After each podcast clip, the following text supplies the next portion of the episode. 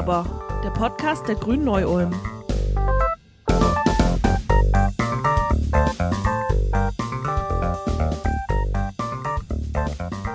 In der allerersten Folge von Nu aber haben wir uns im Sommer des letzten Jahres in einer tollen Runde mit Black Lives Matter mit den rassistischen Erfahrungen unserer Gäste und mit möglichen Handlungsspielräumen für eine antirassistische Politik im Großen wie im Kleinen beschäftigt. Jetzt ist schon wieder mehr als ein Jahr vergangen und wir von Nu aber, dem Podcast der Grünen Neu-Ulm, haben uns gefragt, ob sich denn auch schon was an der Situation für People of Color in Deutschland geändert hat. Um dieser Frage nachgehen zu können, werden wir uns in den folgenden zwei Folgen, also ihr habt richtig gehört, eine Doppelfolge, unseres Podcasts mit zwei Gästen genau darüber unterhalten. Beide kann man wohl als Aktivistinnen gegen Rassismus in der Gesellschaft bezeichnen. Die eine war bereits im letzten Jahr bei uns zu Gast. Sie ist Köchin, hat in Ulm die Bewegung Mein Ich gegen Rassismus mitbegründet und ist ganz nebenbei auch noch zum zweiten Mal Mama geworden. Und dazu nachträglich unsere allerherzlichsten Glückwünsche und herzlich willkommen, Ipek Cottingham. Hallo Arno, vielen Dank und danke für die Einladung. Ich freue mich hier zu sein. ich bin auch froh, dass es geklappt hat. Unser zweiter Gast ist schon sehr, sehr lange als Aktivistin gegen Rassismus bekannt. Sie hat unter anderem bereits 1986 in Berlin die Initiative Schwarze Menschen in Deutschland und 1997 den Jolliber e.V., ein interkulturelles Netzwerk in Berlin mitbegründet und maßgeblich mitgeprägt. Sie ist Dichterin, Schriftstellerin und Historikerin und sie beschreibt auf ihrer Homepage interkulturelle Verständigung als ihr Lebensthema. Ich glaube, allein mit ihrem Leben könnten wir eine ganze Serie an Folgen aufnehmen. Und wie bei EPEC sind wir wahnsinnig stolz, Sie hier begrüßen zu dürfen. Herzlich willkommen, Katharina Ogontoye. Ja, hallo. Danke für die Einladung auch. Ja, freue mich hier zu sein. Ja, ich bin auch total gespannt auf das Gespräch mit euch beiden. Katharina, vielleicht als Einstiegsfrage und bevor wir uns auch tatsächlich dem vergangenen Jahr zuwenden, als im Nachhall der Ermordung George Floyds global letztes Jahr ein Sturm der Entrüstung losbrach und dieses Wort oder dieser, dieses Konzept Black Lives Matter plötzlich wirklich überall zu sehen war, was hast du dir da gedacht? Hast du gedacht, endlich sieht uns jemand? Endlich ist dieser Schwellenwert erreicht? der kein Zurück in die Vergessenheit zulässt oder hat eher die Skepsis überwogen?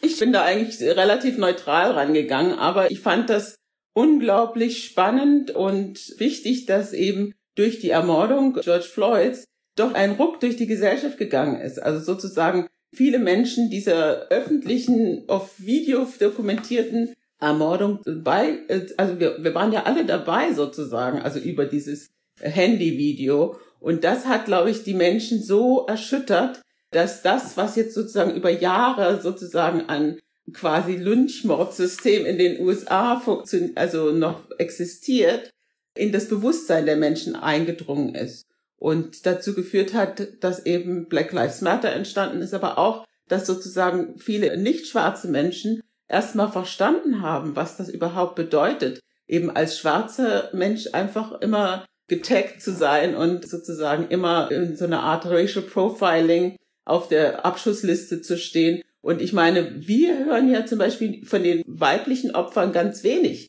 Da gibt es aber genauso viele. Also das heißt, also ich persönlich, ich wollte es damals gar nicht glauben, vor 25, ach, 30 Jahren hatte ich meine schwarze Engländerin bei mir hier in der Küche sitzen und die hat gesagt, dass die Polizei sie dauernd anhält, weil sie ein schnelles Auto fährt und äh, eben eine, eine erfolgreiche Geschäftsfrau ist. Und jedes Mal muss sie sich dagegen verwahren, dass sie halt, der einzige Grund ist, dass sie eben schwarz ist, dass sie angehalten wird und kontrolliert wird. Auf der anderen Seite, wie gesagt, du hast gesagt, ich arbeite schon seit über 30 Jahren an dem Thema, habe mit meiner weißen Freundin zusammen, äh, also die weiße Kanadierin ist, also weiße Ausländerin und ich bin schwarze Inländerin. Da haben die Leute schon den ersten Lernerfolg gleich zu Beginn. Haben wir über 15 Jahre Rassismusbewusstmachungsworkshops gegeben. Und viele andere NGOs, also Grassroots-Organisationen haben eben in diese Richtung gearbeitet, sozusagen diesen Prozess der Rassismusbewusstmachung durchlebt und das auch weitergegeben, zusammengefasst, die Theorie dazu. Und ich glaube, das hat auch dazu geführt, dass die Gesellschaft jetzt insgesamt überhaupt so weit ist, mit der Situation umgehen zu können. Also weil die Theorie jetzt doch eigentlich zugänglich ist, ja. Das ist jetzt kein Geheimnis mehr. Wir haben uns damals gefragt, wie kann das sein, ja? Wie kann das überhaupt, dass so eine Unterschiedlichkeit gemacht wird? Wird denn so eine Unterschiedlichkeit, also all diese Fragen, die jetzt manchmal im Mainstream auftauchen, die haben wir uns vor über 30 Jahren schon gestellt und sozusagen durchgearbeitet. Also ich glaube auch, da hat ganz viel beigetragen, dass man das wirklich direkt gesehen hat und mein auch bei mir, ich meine, ich habe nun mal jetzt keine irgendwie Marginalisierung erfahren in meinem Leben und ich glaube, man weiß dann schon, dass es das gibt, so rational oder einfach vom Wissen her, aber man fühlt es eben nicht und ich glaube, da hat das eben ganz viel bewirkt. Ipek, wie war das bei dir? Hast du jetzt im letzten Jahr auch den Eindruck gehabt, dass so ein Ruck durch die Gesellschaft gegangen ist, also wie Katharina auch gesagt hat, oder, oder ist alles so ein bisschen dann Corona zum Opfer gefallen? Also, ich meine, du hast ja auch letztes Jahr, mein Ich gegen Rassismus hier in Ulm mitbegründet. Welche Erfahrungen habt ihr denn in der Bewegung beispielsweise gemacht und wie habt ihr euch auch da entwickelt? Meiner Meinung nach hat sich in den letzten Jahren schon viel getan, sowohl im Antirassismus- und Diskriminierungsbereich als auch in der Queer Community zum Beispiel. Es ist immer noch ein präsentes Thema. Man spricht auf jeden Fall noch viel darüber. Corona hat natürlich viel Aufmerksamkeit auf sich gezogen. Auch das Thema Impfung bekommt sehr viel Aufmerksamkeit. Aber ich denke, dass wir gute Dinge sind und ich bin mir sicher, dass dieser Erfolg nicht nur für kurze Zeit anhält. Als wir letztes Jahr die Bewegung Mein Ich gegen Rassismus gegründet haben, da hat sich auf jeden Fall bei uns auch schon sehr viel getan. Wir haben so viel Zuspruch erhalten und eine ziemlich große Community in kurzer Zeit aufbauen können. Das hat uns manchmal schon ein bisschen selber überfordert, weil neben frisch Mama sein und so kam dann auch einmal noch so ein krasser Durchbruch. Das hat mich sehr überrascht. Aber wir waren aber natürlich auch froh, dass wir so viel Support erhalten haben und wir haben auch ein wunderbares Demo-Happening, wie wir es damals gerne genannt haben, gehabt, wo sehr viele Leute uns unterstützt haben und das war einfach auch eine tolle Erfahrung für uns. Aktuell bin ich jetzt kein aktives Mitglied mehr in dem Verein. Ich habe mich da aus privaten Gründen einfach entschieden, den Verein zu verlassen, aber ich unterstütze ihn immer noch, eher so im Background und helfe immer wieder aus, ja, wenn Hilfe benötigt wird. Aber wie man schon raushören kann, ist die Bewegung Mein Ich gegen Rassismus mittlerweile auch ein Verein geworden, der sich mehr so als Hilfsorganisation versteht und auch längst nicht mehr nur aus drei Muttis besteht. Also da ist auch ordentlich was gewachsen, sage ich jetzt mal. Aktuell plant der Verein eine Kinderbuchreihe zum Thema Rassismus zu veröffentlichen und diese den Ulmer Kindergärten als Aufklärungsmaterial zu sponsoren. Das Schöne an der Buchreihe ist, dass es Vorbilder des Monats geben wird. Das Schöne an der Buchreihe Vorbild des Monats ist, dass es sich dabei selbst um Kinder handelt. Und zwar Kinder, die schon früh gemerkt haben, dass sie die Welt verändern möchten Somit können die Kleinsten sich auch schon besser mit solchen Vorbildern identifizieren. Und das macht diese Buchreihe ja auch so besonders. Die geplante Veröffentlichung ist im Winter und es wird halt auch zwölf Ausgaben davon geben, dass eben jeden Monat ein neues Vorbild vorgestellt wird. Genau. Und das ist so das Aktuellste, was im Verein gerade läuft. Und nebenbei gibt es da auch noch ganz viele Sachen, wie man den Verein unterstützen kann. Wir sind viele Kooperationen eingegangen damals. Wenn man jetzt beim Papa Labab zum Beispiel sich ein ähm, T-Shirt kauft, wo mein Ich gegen Rassismus draufsteht, dann geht der komplette Erlös an den Verein. So kann jeder helfen, wenn er helfen möchte, ohne eine Geldspende zu geben oder sowas. Also man tut die Lokalen damit unterstützen und uns damit unterstützen sozusagen. Also noch sind wir auf jeden Fall nicht fertig. Und es hat sich auf jeden Fall viel getan in dem letzten Jahr, aber im positiven Sinne natürlich. Also ja, so viel. Ja, dazu. ihr wart ja auch nicht die Einzigen, die das Thema aufgegriffen haben. Und es wurden ja auch vielfach dann Forderungen laut, dass man tatsächlich auch was tun muss in der Gesellschaft. Eine dieser Forderungen war, dass man tatsächlich mal sich auch in Deutschland hier die Polizei mal genau anschauen sollte, wie denn Rassismus in den Strukturen, aber auch einfach in den Prozessen der Polizei verankert ist. Was dabei rausgekommen ist, ist letztlich diese Polizeistudie, die vom Bundesinnenminister Seehofer angestoßen wurde, die eher den Polizeialltag, nicht aber zentral zumindest den Rassismus in der Polizei anschaut. Jetzt gibt's gleichzeitig Studien wie die des Politikwissenschaftlers Mahmoud Jaraba, ich hoffe, ich habe das richtig ausgesprochen, über die Berliner Polizei. Und in dieser Studie wirft Jaraba der Polizei Rassismus und Diskriminierung in Bezug auf migrantische Großfamilien vor. Jetzt hat man dann eben schon das Gefühl, da ist, da fehlt so in gewisser Weise der Aufklärungswille. Meine Frage an euch, was denkt ihr, woran das liegt? Ich denke, es müsste so ein ein Gesamtkonzept geben. Also einmal sozusagen der politische Wille muss da sein, dass eine Veränderung stattfinden soll, weil solange so indirekt ne, den Polizisten immer vermittelt wird, wir wollen ja, dass ihr so kontrolliert, dann werden die das natürlich tun, weil es ist ja ihr Auftrag. Also sie werden ja quasi sogar beauftragt dazu, so zu handeln, ja. Und auch was man jetzt in den USA erfahren hat, dass sozusagen die Polizei eigentlich dazu da ist, das Geld zu schützen und gar nicht die Menschen. Also per Gesetz. Es gibt kein Gesetz, äh, über das man einklagen kann in den USA, sozusagen den Schutz des Menschen, also als Einzelperson.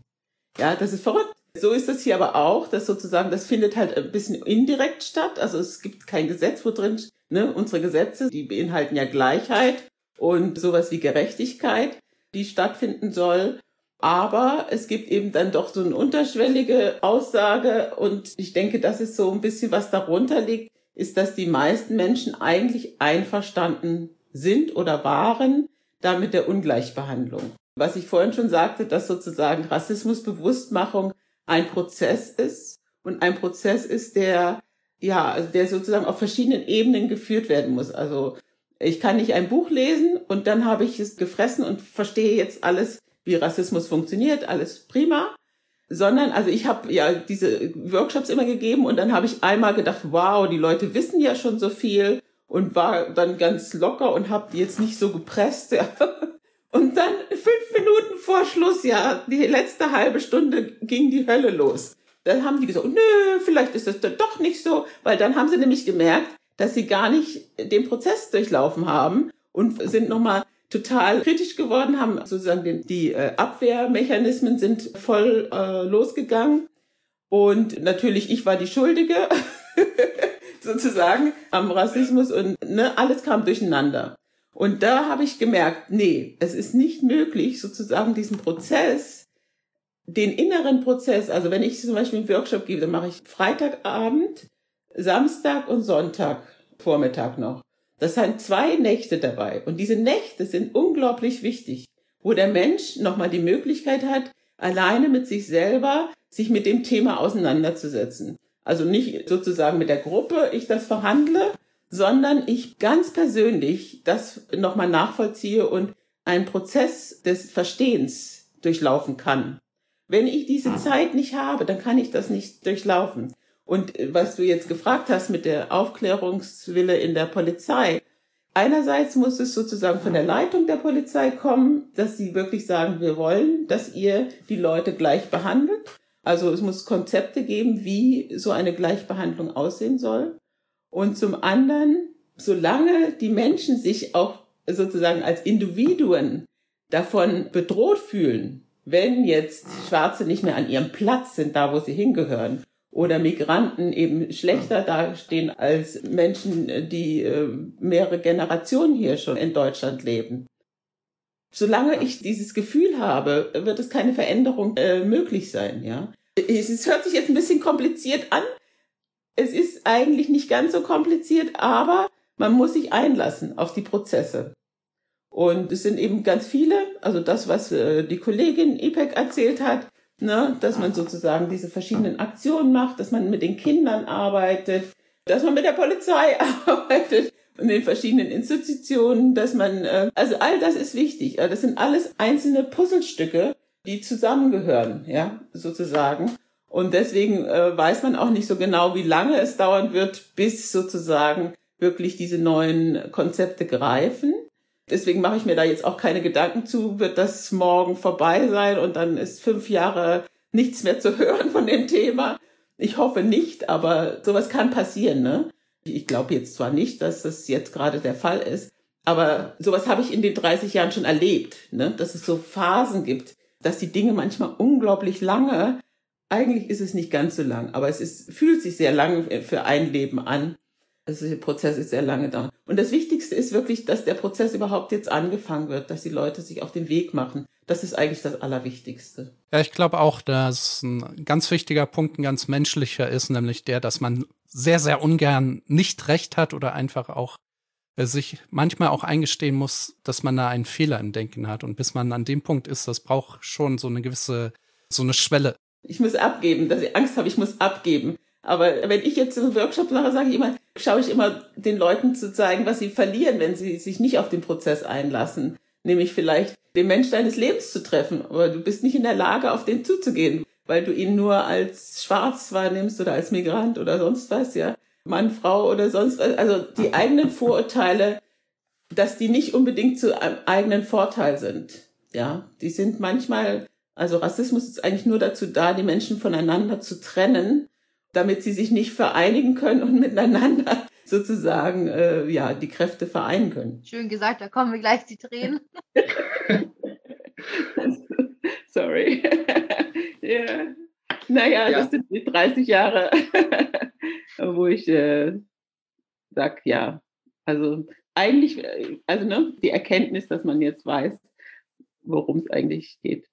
Ja, ich fand ja auch spannend bei dem, was du gesagt hast, einfach zu hören, es gibt halt auch längerfristig Phasen oder Wellenbewegungen, in denen das Bewusstsein sozusagen dafür stärker ist und manchmal eben auch niedriger. Und ich glaube, man muss dann auch diese Bewegungsenergie in diesen Phasen, wo es eben mehr bewusst gemacht wird, dann tatsächlich auch nutzen. Ich meine, das versuchen wir ja auch hier, das versucht IPEC ja auch in ihren Verein, also beziehungsweise hat's dann versucht und, unterstützt jetzt noch und du in deinen Workshops.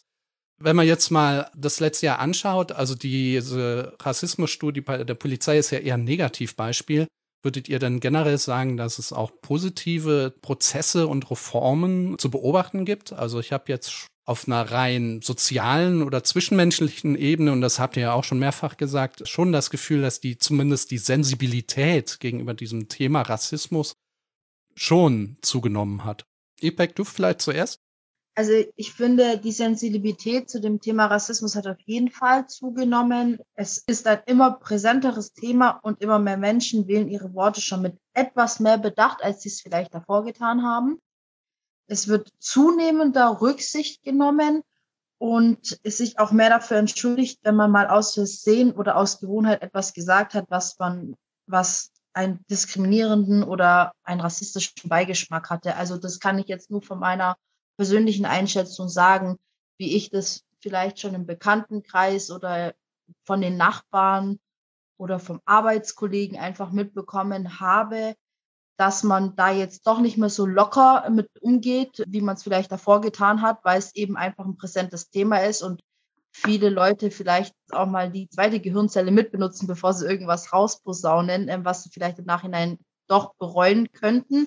Und die kommen dann einfach auch von sich selber aus und tun sich korrigieren oder sagen, ah, das ist jetzt aber nicht so gemeint gewesen und ich kann mich an eine Zeit vor ein paar Jahren erinnern, da will ich jetzt nicht auf was Spezielles eingehen, wo das eben noch nicht der Fall war. Da hat man das einfach, da hat man viele Dinge einfach rausgesagt und sich über die Bedeutung von dem einfach keine Gedanken gemacht. Und das ist heutzutage nicht ganz weg. Natürlich, sowas verschwindet auch nicht von heute auf morgen, aber es ist einfach schon präsenter und es wird Stück für Stück mehr Rücksicht darauf genommen. Deshalb, dieses Gefühl habe ich zumindest einfach in dem Kreis, wo es mir jetzt aufgefallen ist. Von dem her denke ich schon, dass es ein bisschen, einfach ein bisschen sensibilisierter geworden ist, wenn das das richtige Wort ist. Ich mhm. musste gerade auch an, an den Wahlkampf denken, und zwar die Situation, in der Annalena Baerbock, ich weiß jetzt nicht genau, ob sie das N-Wort oder das Z-Wort gesagt hat, in einem Gespräch, aber sie hat jetzt sich eben sofort entschuldigt und im Gespräch noch aber diese Entschuldigung selber, die wurde dann Anschluss wieder skandalisiert. Also auf der einen Seite sehr viel Bewusstsein, da ist aber eben dann tatsächlich auch noch, wie du auch meintest, noch sehr viel Arbeit da ist, die getan werden muss, damit auch, sagen wir mal, der Mob der sozialen Medien, der manchmal in solchen Fällen dann losbricht, vielleicht etwas mehr ja, äh, Bewusstsein gegenüber Rassismus entwickelt. Also ich glaube, da sind wir noch am langen Weg, aber es zeigt gleichzeitig auch da arbeitet gerade ganz viel in der Gesellschaft. Da wird sehr, sehr viel drüber nachgedacht. Ja, denke schon, dass auf jeden Fall äh, mehr Bewusstsein da ist, mehr Sensibilität dafür da ist. Aber äh, ich treffe natürlich immer noch Leute, die also sich wehren mit Händen und Füßen. Das ist ja auch eigentlich so die erste Stufe im Rassismus-Bewusstmachungsprozess, dass dann erstmal so eine Abwehr vorkommt, nee, kann nicht sein, darf nicht sein. Und das erlebe ich schon noch auch sehr oft, ne? Also, äh, weiß ich nicht, die M-Straße in Berlin, die jetzt umbenannt wird, da wurde, wo die mir also ganz Fachleute ne, aus dem Museum erklären wollten, warum das so heißt und warum das ganz in Ordnung ist und äh, warum das überhaupt keine Bedeutung hat, wie ich mich dabei fühle oder wenn ich jetzt sage, da werden Leute retraumatisiert oder äh, erleben äh, bestimmte Dinge und das einfach vollkommen ignoriert wird. Und das war ja früher, wie Ipek schon sagte, früher sozusagen der Standard, dass es, dass die Leute das vollkommen ignoriert haben. Und gibt es aber heutzutage leider auch noch. Also ich hoffe immer so, dass es jetzt die erste Stufe ist und dass die zweite dann noch kommt. Aber da liegt es, glaube ich, an uns allen, also sozusagen als Gesellschaft, da dran zu bleiben und diesen Prozess voranzutreiben. Also zu sagen, wir fordern eine Gesellschaft ein, in der wirklich alle Menschen gleich behandelt werden, weil das wollen, so wollen wir leben. Wir wollen ein, eine, eine gerechte Gesellschaft, ja. Ich glaube nicht, dass alle Leute da der gleichen Meinung sind. Vielleicht muss man auch ein paar Leute überzeugen. Ich meine, das sieht man jetzt zum Beispiel an diesen, diese Corona-Impfungsdiskussion, dass da Leute ganz irrational sozusagen eigentlich eigene Befindlichkeiten verhandeln und auf die Gesamtgesellschaft oder auf die Gruppe gar keine Rücksicht nehmen, ja. So ähnlich ist es ja da auch, dass wir eigentlich das Ganze im Blick haben müssen, ja. Und sagen, wir wollen, dass unsere Kinder in eine Gesellschaft reinwachsen, in der sie eine Chance haben, sozusagen alle als Individuen wahrgenommen zu werden. Ich denke, so das Gender-Thema hat ja auch dazu geführt, dass sozusagen wirklich das, was mit dem Feminismus angefangen hat, zu dem Punkt geführt wird, dass Männer und Frauen wirklich auch jetzt junge Leute gleich wahrgenommen werden wollen, ja, äh, und gar nicht so sehr über Macht nachdenken, was früher so, äh, glaube ich, ne, ab 30, da denken die meisten dann mehr darüber nach, sagen, ja, das muss so sein, weil so ist die Welt halt eingerichtet, ne, dass die einen machen die Hausarbeit und die anderen sind draußen in der Welt und verdienen Geld und dürfen sich auf der Straße bewegen. Ja, und äh, wenn wir aber wollen, dass sozusagen das sich ändert, dann müssen wir auch Visionen dafür entwickeln. Und da fehlt es eigentlich äh, meiner Meinung nach an der Politik dafür. Also das wirklich, da müssen wir vielleicht den Politikern ein paar mehr Tipps geben, ja, dass wir eigentlich auch Visionen haben wollen, dass wir eine Zukunft haben wollen, die positiv ist, ja. Und also jetzt keine Fantasie, sondern es ist möglich, ja. Ja, glaube ich auch. Also ich habe auch immer das Gefühl, man muss sozusagen Träume haben, wie die dann im realen Leben dann nachher umgesetzt werden. Da ist natürlich klar, dass das dann nicht mehr ganz so aussieht, aber man muss wenigstens irgendwo anfangen und im Idealfall ist das eben so ein Idealzustand. Hm. Ja, weil ohne diesen äh, bewegt sich das halt einfach in den alten Gleisen weiter. Also dann kann ich mir auch äh, überlegen, wie, wie möchte ich was, ne? Und nochmal überlegen, also das war meine, so zum Beispiel meine Situation, als ich 25 war, 24, da habe ich Audrey Lorde getroffen und konnte sie dann auch mal fragen, wenn ich so Fragen hatte. Und äh, die Frage war, was kann ich tun? Ja, was, was sind meine Talente? Was sind meine Fähigkeiten, die ich dann mit einbringen kann. Niemand kann alles. Wir haben alle verschiedene Fähigkeiten und ne, viele haben auch nicht das Selbstbewusstsein, dass sie sich selber was zutrauen. Aber jeder bringt was mit, was total hilfreich sein kann. Ne? Und das ist wäre halt wichtig, dass wir das alle sozusagen einbringen. Das ist auch dieser Spaßeffekt, dass man sagt, wenn ich mich nämlich selber verwirklichen kann, dann bin ich auch motiviert. Dann macht es auch Spaß, dann ist es nicht mehr äh, bedrohlich, ja was soll mich da bedrohen? Sondern ich kann mich ausdrücken, ich kann mich einbringen, ich kann mit anderen Menschen kommunizieren. All diese Dinge sind eigentlich für den Menschen am wichtigsten. Das, also das wissen wir jetzt sozusagen aus unserer Gesellschaft. Wir können in andere Gesellschaften auch nochmal schauen, was da so die spannenden Punkte sind, ja, wo der Mensch gefördert wird. Aber ich finde, dass dieser, dieser Selbstausdruck, das ist ja bei den Kindern auch schon so, ne? Wenn die sich selbst ausdrücken können, dann lernen die auch besser, wenn die sich einbringen können, wenn die gefragt werden und nicht nur jetzt einfach das Wissen so von oben herab alles aufnehmen sollen. Das funktioniert natürlich nicht. Ja, deswegen, ich würde vielleicht den Politikern nochmal zu raten, in Thinktanks mit, mit der Bevölkerung zu gehen, ja. Und einfach in den Dialog und, und zu schauen, äh, wie wollen wir denn diese Gesellschaft in Zukunft miteinander gestalten. Tatsächlich ist dieses Thema des über Rassismus sprechen, über die Art, wie wir miteinander leben wollen, sprechen, so wichtig, dass ich vorschlagen würde, wir machen an dieser Stelle eine kleine Pause. Wir würden uns dann in der nächsten Folge nur aber weiter mit dieser Materie beschäftigen. Bis dahin wünsche ich euch, lieben ZuhörerInnen, eine gute Zeit. Ich hoffe, wir hören uns dann nächste Woche wieder. Alle wichtigen Infos zu dieser Folge und natürlich auch zu den vergangenen Folgen findet ihr auf unserer Website grüne-neu-ulm.de slash podcast und wie immer auf den Plattformen Spotify, Deezer und wie sie alle heißen. Empfehlt uns gerne weiter, abonniert uns, hört gerne die alten Folgen auch wieder. Vielen Dank fürs Zuhören und dann bis zur nächsten Folge. Macht's gut, bleibt gesund. Tschüss.